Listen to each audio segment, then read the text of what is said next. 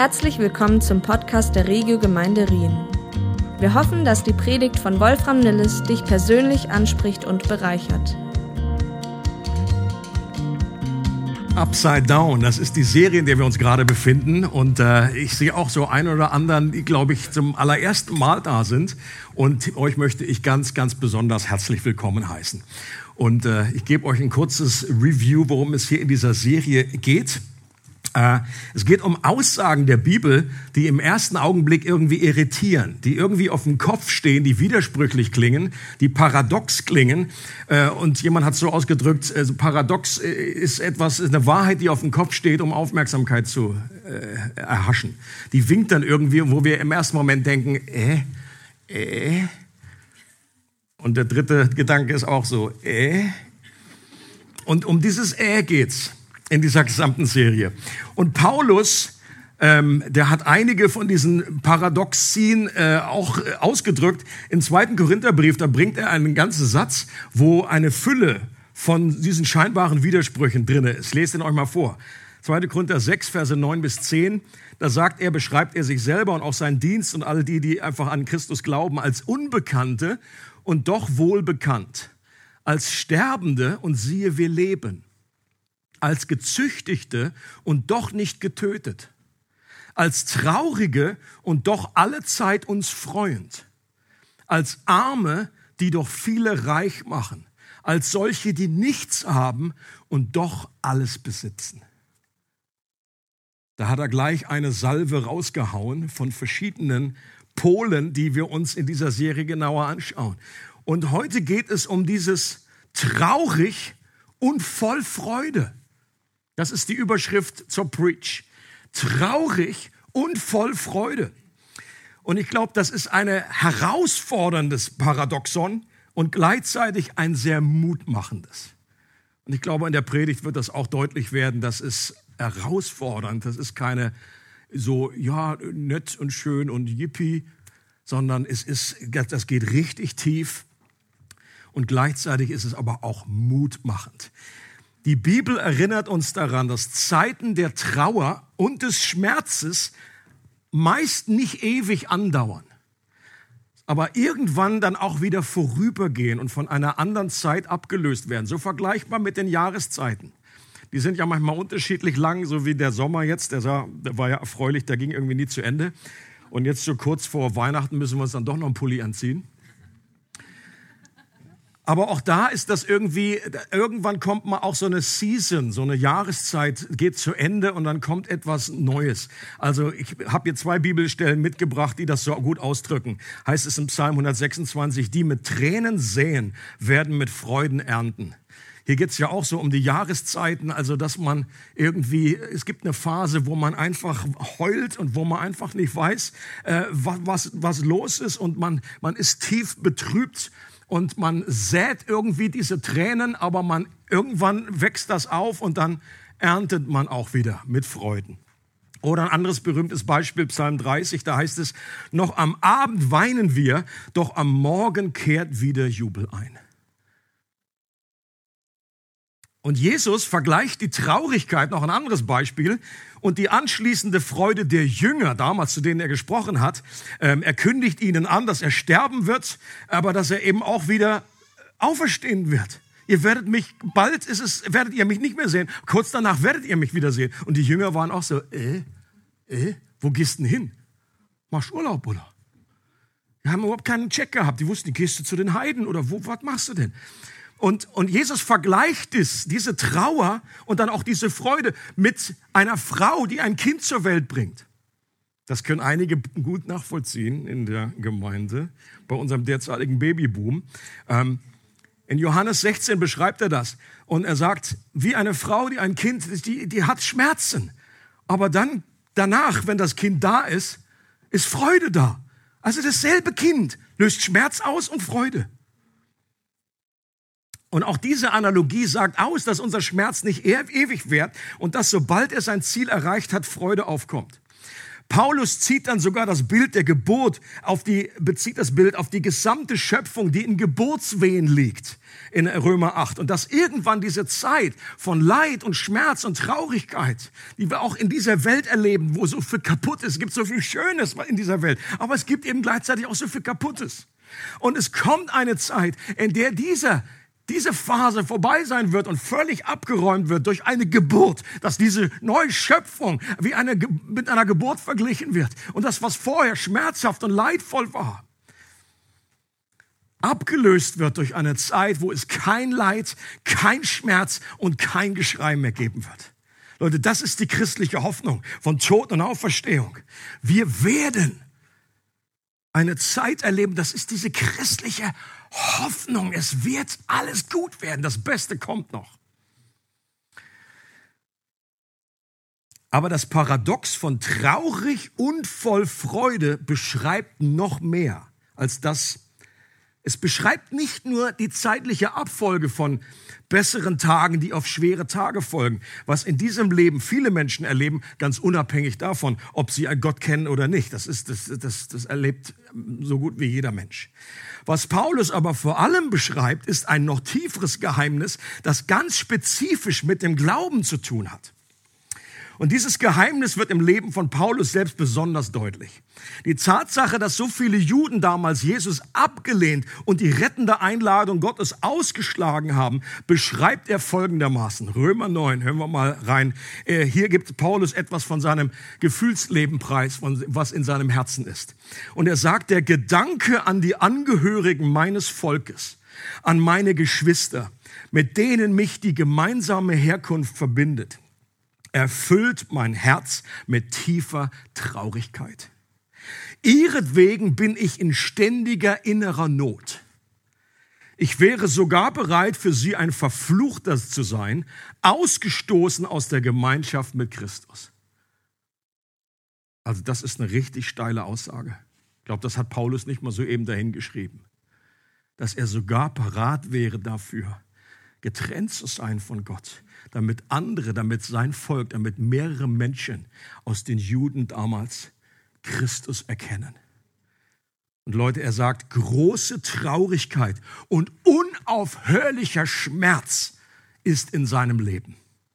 Und ich möchte euch an der Stelle daran erinnern, das ist derselbe Paulus, der im Philipperbrief auffordert, sich alle Zeit im Herrn zu freuen und dann schiebt er noch einen nach, in dem, im Fall, dass man das nicht richtig geschnallt hat. Er sagt, noch einmal sage ich, freut euch. Und das hat er nicht nur anderen irgendwie ein Stammbuch geschrieben, sondern das hat er selber eben auch vorgelebt. Und die Frage ist doch, wenn wir sowas irgendwie nebeneinander stehen sehen, solche Bibelstellen, war Paulus irgendwie schizophren, hat er eine gespaltene Persönlichkeit? Oder wie ist das zu erklären, dass er an einer Stelle sagt, dass er unaufhörlichen Schmerz erleidet und an der anderen Stelle dazu aufruft, sich alle Zeit in Gott zu freuen und das offensichtlich auch selbst gelebt hat? Wir kennen die Szene, als er da im, im Knast auch war, im Gefängnis. Und das, das war jetzt nicht so Gefängnis wie heute. Ähm, und äh, einfach war eingeschlossen, sicherlich geschlagen worden vorher irgendwie. Ähm, höchst unangenehme Situation. Und dann fangen sie mitten in der Nacht an zu preisen und sagen, You are worthy. You're worthy of it all. Haben sie auch gesungen. Das gab es damals bestimmt schon, den Song. Und die Antwort ist, wie man das zusammenbringen für diese Spannung ist, dass beides gleichzeitig möglich ist. Und genau dieses geheimnisvolle Paradox beschreibt er eben mit der Aussage traurig und doch stets voller Freude.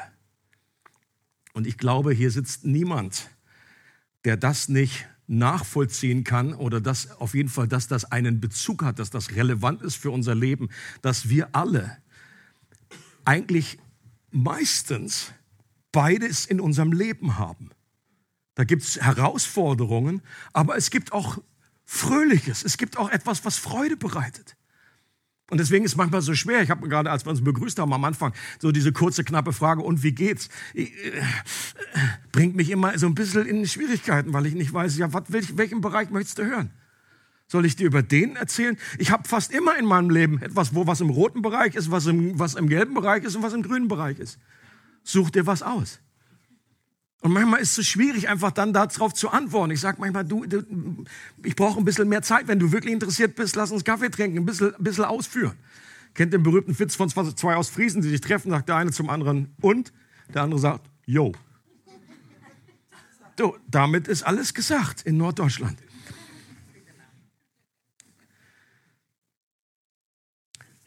Und Paulus geht sogar noch einen Schritt weiter. Er ist nicht nur überzeugt, dass beides gleichzeitig möglich ist. Also Paulus ist auch in dieser Beides-Fraktion. Ich glaube, ich lasse den einfach ein Vorwort schreiben zum Buch. Wie wird es? Habe ich gemerkt.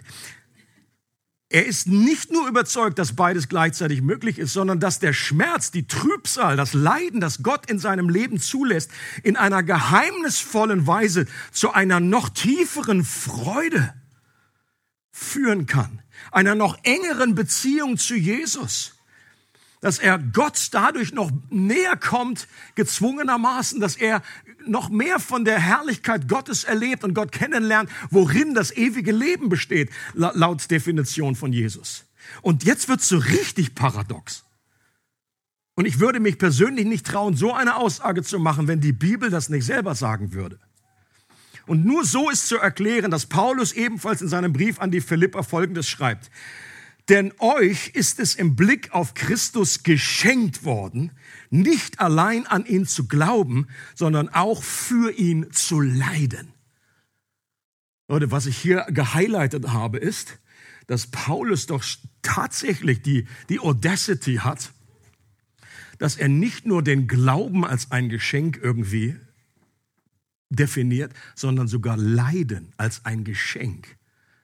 Dass Glauben ein Geschenk ist, das können wir alle verstehen. Aber Leiden, Paulus, und manchmal ist unsere Reaktion an der Stelle, oder wenn wir das wirklich so ergreifen würden, dass wir sagen, Paulus, das war definitiv ein Schiffbruch zu viel, den du erlebt hast. Du bist einfach zu lange in der Sonne gewesen. Du hast dich da irgendwie verschrieben, hättest die Hitze da rausgradieren können. Wer sieht denn bitte Leiden als Geschenk? Und Paulus würde sagen, äh, ich? Oder es geht noch ein weiter, auch in Philippa 3,10, da sagt er, ich, ihn möchte ich erkennen. Also mit ihm ist Jesus gemeint. Und die Kraft seiner Auferstehung. Erster Teil des Gebetes, mal Hände hoch, wer das auch so sieht. Ihn möchte ich erkennen, die Kraft seiner Auferstehung. Da sagen sofort alle Christen, yes, yes. Dann geht es aber dummerweise weiter. Und die Gemeinschaft seiner Leiden. Und da gehen dann meistens die Hände irgendwie schnell irgendwie wieder runter. So. Manche Christen trauen sich ja das Buch Hiob nicht zu lesen, weil sie Angst haben, dann hinterher geht's los. Und viel mehr Upside Down geht ja wohl nicht, oder? Als so eine komische Aussage. Ich möchte die Kraft seiner Auferstehung erleben, die Gemeinschaft seiner Leiden und so seinem Tode gleichgestaltet zu werden. Warum? Weil Paulus das Geheimnis geschnallt hat, dass wenn wir selber sterben, damit meint er jetzt nicht nur körperlich sterben, sondern wenn wir unsere eigenen Ziele aufgeben, wenn wir unser Leben verlieren, dass wir es dann wirklich finden. Und Paulus hat da was geschnallt, was ich eben auch schnallen möchte und auch zu verstehen, dass auch Leiden ein Geschenk sein kann, was aus Gottes Hand kommt. Und wir könnten ja sagen, okay, Paulus war irgendwie, und ich glaube auch, dass Paulus eine besondere Berufung hatte. Als Jesus ihm begegnet ist und er zum Glauben kam, hat Jesus zu ihm gesagt, ich werde dir zeigen, wie viel du in meinem Namen leiden musst. Leute, das ist eine spezielle Berufung gewesen. Diese Intensität von dem, was Paulus erlebt hat. Die ganze Liste, die er da aufzählt im zweiten Korintherbrief, ja. Fünfmal 40 Schläge, fünfmal 40 Schläge weniger einbekommen. Dreimal mit Ruten geschlagen, dreimal Schiffbruch, einmal gesteinigt. Normalerweise reicht das aus, einmal gesteinigt. Manche äh, äh, Kommentatoren sagen sogar, der, das war eine Auferstehung. Der war wirklich gestorben und ist dann wieder auferstanden. Und dann ist er, ist er wieder gerade in die Stadt zurückgegangen, wo gerade die Steine flogen. Also Paulus war irgendwie ein bisschen verpeilt. Aber von Gott her verpeilt. Der hat etwas verstanden, und aber trotzdem das Prinzip ist dasselbe, auch wenn wir es nicht in dieser, alle in dieser Heftigkeit, zum Glück nicht in dieser Heftigkeit erleben. Und Paulus war nicht der Einzige. Apostelgeschichte 5. Da äh, waren, wurden andere äh, Apostel eingesperrt, geschlagen und dann folgende, heißt es folgendes. Und als sie die Apostel herbeigerufen hatten, schlugen sie sie und geboten ihnen nicht im Namen Jesu zu reden und entließen sie. Okay, was ist die Reaktion von denen? Sie nun gingen aus dem Hohen Rat fort, voller Freude, dass sie gewürdigt worden waren, für den Namen Schmach zu leiden. Okay, das, da liest man so irgendwie drüber und checkt überhaupt nicht. Leute, stellt euch das mal vor. Da wird jemand einfach äh, irgendwie mit Ruten geschlagen, gefoltert irgendwie und das hat richtig wehgetan. Ich wäre dann irgendwie nach Hause gekrochen und hätte gesagt, pff, Alter, jetzt erstmal eine Tasse Tee. Wie der Brite irgendwie. Das, heilt ja alles durch Tee. Erstmal ein Teechen trinken oder whatever, ich weiß nicht. Aber ob diese Reaktion bei mir drin gewesen wäre, voller Freude, dass sie gewürdigt worden waren, für den Namen Schmach zu leiden. Es gibt zwei Möglichkeiten. Entweder waren die ersten Jünger nicht ganz dicht, die waren echt durchgeknallte Fanatiker, die eigentlich eingewiesen gehörten. Die eine Möglichkeit. Oder sie hatten eine mysteriöse Quelle der Freude gefunden, die auch uns zur Verfügung steht. Und ich würde mal auf Letzteres tippen. Und ich möchte in der verbleibenden Zeit noch anschauen, was es für Gründe gibt. Ich meine, diese, diese sogenannte Theodizee-Frage in der Theologie, also das heißt, wie ein absolut liebevoller Gott, der sich selber als Liebe definiert, Leiden zulassen kann in dieser Welt, ist eine der herausforderndsten Fragen. Und ich habe schon ein paar Büchlein darüber gelesen, auch dickere Bücher darüber gelesen. Und ich kann euch eins sagen, letztendlich kann man diese Fragen nicht komplett auflösen. Das ist übrigens nicht nur eine Frage, die sich im christlichen Glauben stellt, sondern das, das sollte sich auch da, äh, das müssen Sie in, in jeder Religion ist das die Frage. Und wir, wir können das nicht zur Gänze irgendwie auflösen. Aber es gibt einige Hinweise, es gibt einige äh, Gründe, die die Bibel bringt, die eine Richtung weist. Und ich habe hier drei mitgebracht. Das erste ist, Leiden vertieft unseren Glauben. Das macht etwas mit unserem Glauben. Hier heißt es, sagt Paulus, 2. Korinther 1, ihr müsst nämlich wissen, Geschwister, dass das, was wir in der Provinz Asien durchmachten, so überaus schwer auf uns lastete und unsere Kräfte so sehr überstieg, dass wir schließlich nicht einmal mehr damit rechneten, mit dem Leben davon zu kommen. Wir kamen uns vor, als wäre das Todesurteil über uns gesprochen worden. Aber das, jetzt kommt die Begründung. Aber das alles geschah, damit wir nicht auf uns selbst vertrauten, sondern auf Gott, der die Toten zu neuem Leben erweckt. Also Paulus beschreibt hier eine Situation, wir wissen nicht genau, was es war, wo er selber und sein Team echt mit dem Leben abgeschlossen haben.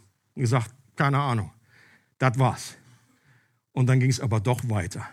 Und Paulus ordnet das so ein und sagt, das geschah, damit wir entwöhnt werden von unserem Selbstvertrauen und dass unser Gottesvertrauen wächst. Ich weiß noch, vor Jahren habe ich mal eine Missionarin gehört auf so einer Konferenz und die hat folgende Aussage und die hat auch erzählt, wie sie einfach so viel äh, Leid erlebt hat, wie ähm, ich glaube, ein Kind von ihr war gestorben, auch ihr Ehemann war gestorben. Es waren einfach so viele äh, Sachen, die sie erlebt hat und dann hat sie folgende Aussage gemacht. Erst als Jesus der Einzige war, den ich hatte, erlebte ich wirklich, dass Jesus der Einzige war, den ich brauchte. Und das hat mich bis heute irgendwie, lässt mich das nicht mehr los, diese Aussage. Nicht, dass ich das unbedingt erleben möchte, auf diese Art und Weise. Aber wenn das passiert, dann ist das etwas, was Gott auch nutzen kann. Und ich glaube, viele Christen, wenn du schon ein bisschen mit dem Herrn unterwegs bist, dann wirst du unterschreiben können die Aussage, dass es die schwierigen Zeiten sind, die in unserem Leben am meisten dabei zu beitragen, dass wir wachsen, dass in unserem Charakter sich etwas verändert. Okay? Nicht die on the mountaintop, sondern einfach in the valley, wo Leiden in unserem Leben ist. Und deswegen sagt auch Jakobus, ist ja auch so ein absoluter Upside-Down-Vers, seht es als einen ganz besonderen Grund zur Freude an, meine Geschwister, wenn ihr in Prüfungen verschiedenster Art durchmachen müsst. Also ich meine, wer würde auf so einen bekloppten Vers kommen, wenn der nicht von Gott kommt, dem Gott des Paradoxen, Zweiter Grund ist, Leiden vermehrt unseren Lohn. Das sagt Jesus selber. Glückselig seid ihr, wenn sie euch schmähen und verfolgen und alles Böse lügnerisch gegen euch reden werden um meinetwillen. freut euch und jubelt. Hier ist der Master himself, Jesus, dem wir folgen. Und er sagt, wenn ihr verfolgt werdet, wenn ihr eingesperrt werdet, wenn ihr vielleicht eben auch nur negativ man über euch spricht, dann soll eure Reaktion sein, freut euch darüber. Jubelt. In der Parallele in Lukas heißt es, hüpft vor Freude. Denn euer Lohn ist groß im Himmel. Ich habe, glaube ich, schon öfter mal erzählt von diesem einer der Männer, die mich in meinem Studium an der STH am meisten beeindruckt haben.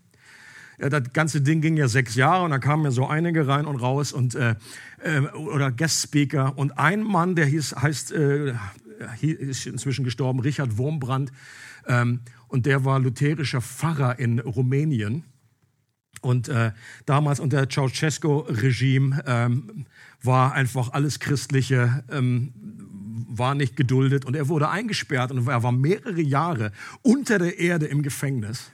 Und wenn du sein Leben und seinen Bericht anhörst, das ist absolut heftig, was der durch erlitten hat, welche Folter die da irgendwie ihm äh, äh, zugemutet haben. Es waren mehrere dann auch, aber das war dann Einzelhaft, es war dann irgendwie whatever.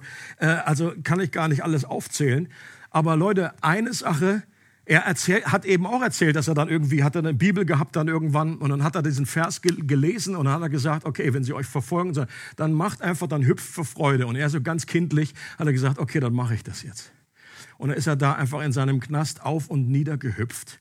Ähm, und in dem Buch wird eben auch berichtet, horrific, ganz unglaublich, nicht nachzuvollziehendes Leid, aber auch unglaubliche Augenblicke der Herrlichkeit, der Offenbarung wo dann plötzlich einfach da die, die, die Wand hatte so eine offene Vision gehabt, Jesus plötzlich in diesem Raum einfach in seiner Gegenwart da war.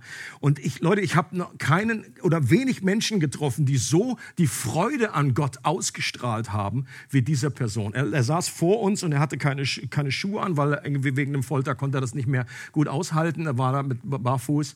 Aber der hatte eine Freude in Gott, eine Tiefe in Gott und ich glaube, das hat damit zu tun mit dem, was er erlebt hat. Und das hat mich einfach, das hat mich unglaublich geprägt. Der dritte Point, Leiden machen den Wert Jesu sichtbar. Und hier in Kolosserbrief, da sagt Paulus auch, jetzt freue ich mich an den Leiden für euch und ergänze in meinem Fleisch, was noch aussteht von den Bedrängnissen des Christus für seinen Leib, das ist die Gemeinde.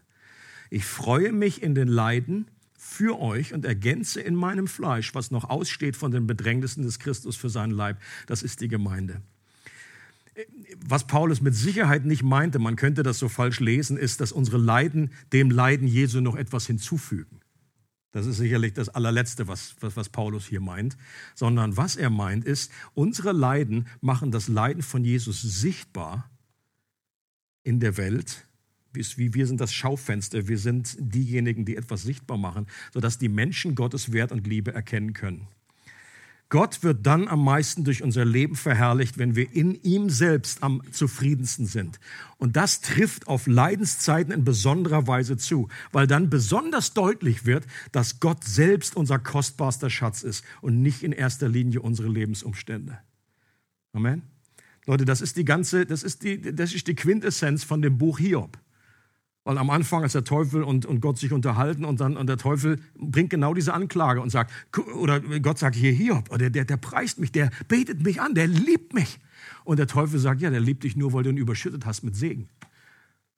Weil läuft alles, läuft alles rund bei dem. Dann, dann betet jeder Gott an. Nimm das mal alles weg und dann schauen wir mal. Und das genau ist der Punkt vom Buch Hiob, dass dann Hiob auch irgendwann an diesen Punkt kommt und sagt, nachdem auch viel durchlitten hat und das war nicht alles irgendwie super, ja klar, kein Problem. Das war ein Kampf, das war ein Wachstumsprozess, aber irgendwann kam er an den Punkt und er sagt zum Schluss, vorher habe ich dich nur vom Hörensagen vernommen, jetzt hat mein Angesicht dich gesehen.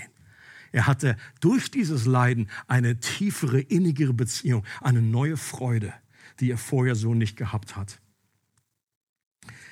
Und wenn wir an Jesus festhalten, gerade in Zeiten des Leidens, dann zeigen wir dadurch, dass er kostbarer ist als alles andere auf dieser Welt und auch als jeder äußere Segen. Jemand hat es so ausgedrückt und gesagt, was wir dieser Welt schenken können, ist unsere unbezwingbare Freude an Jesus inmitten von Kummer und Leid. Das ist ein Geschenk, was wir anderen Menschen geben können. Und ich weiß, das ist aus menschlicher Sicht ist das unmöglich. Aber Gott kann in uns genau dieses Paradoxon erfüllen, dass wir gleichzeitig betrübt sein können, trauern über gewisse Dinge und gleichzeitig aber auch eine Freude an ihm haben. Am Kreuz kommt das in genialer Weise zusammen. Da heißt es, und das war für Jesus war das die schlimmste Erfahrung, die ein Mensch jemals gemacht hat. Und dann gleichzeitig heißt es in Hebräer 12, wegen der vor ihm liegenden Freude hat er die Schmach erduldet und das Kreuz erduldet und diese Schmerzen durchtragen. Und das schließt nicht aus, dass wir auch dafür beten, dass Schmerz und Leid von uns genommen wird. Logischerweise, dass Gott uns erlöst von dem Bösen, wie wir das beten im Vater unser. Gottes Herrlichkeit wird nicht nur durch Leiden, sondern auch durch Wunder und Heilung sichtbar und offenbar. Körperliche Krankheit und Leiden sind in der Bibel nicht deckungsgleich. Also Krankheit ist jetzt nicht genau dasselbe selbe Kreis wie Leiden. Manchmal bringen wir das irgendwie so übereinander zusammen. Eine Krankheit kann zwar die Folge unserer Nachfolge sein, aber in den meisten Fällen hat Jesus Krankheiten geheilt und damit den grundlegenden Willen Gottes offenbart. Ich glaube, es braucht auch hier eine Balance zwischen einer Theologie der Heilung und einer Theologie des Leidens. Es freut uns, dass du heute zugehört hast. Für weitere Predigten, Informationen und Events besuche unsere Gemeindewebseite www.regiogemeinde.ch.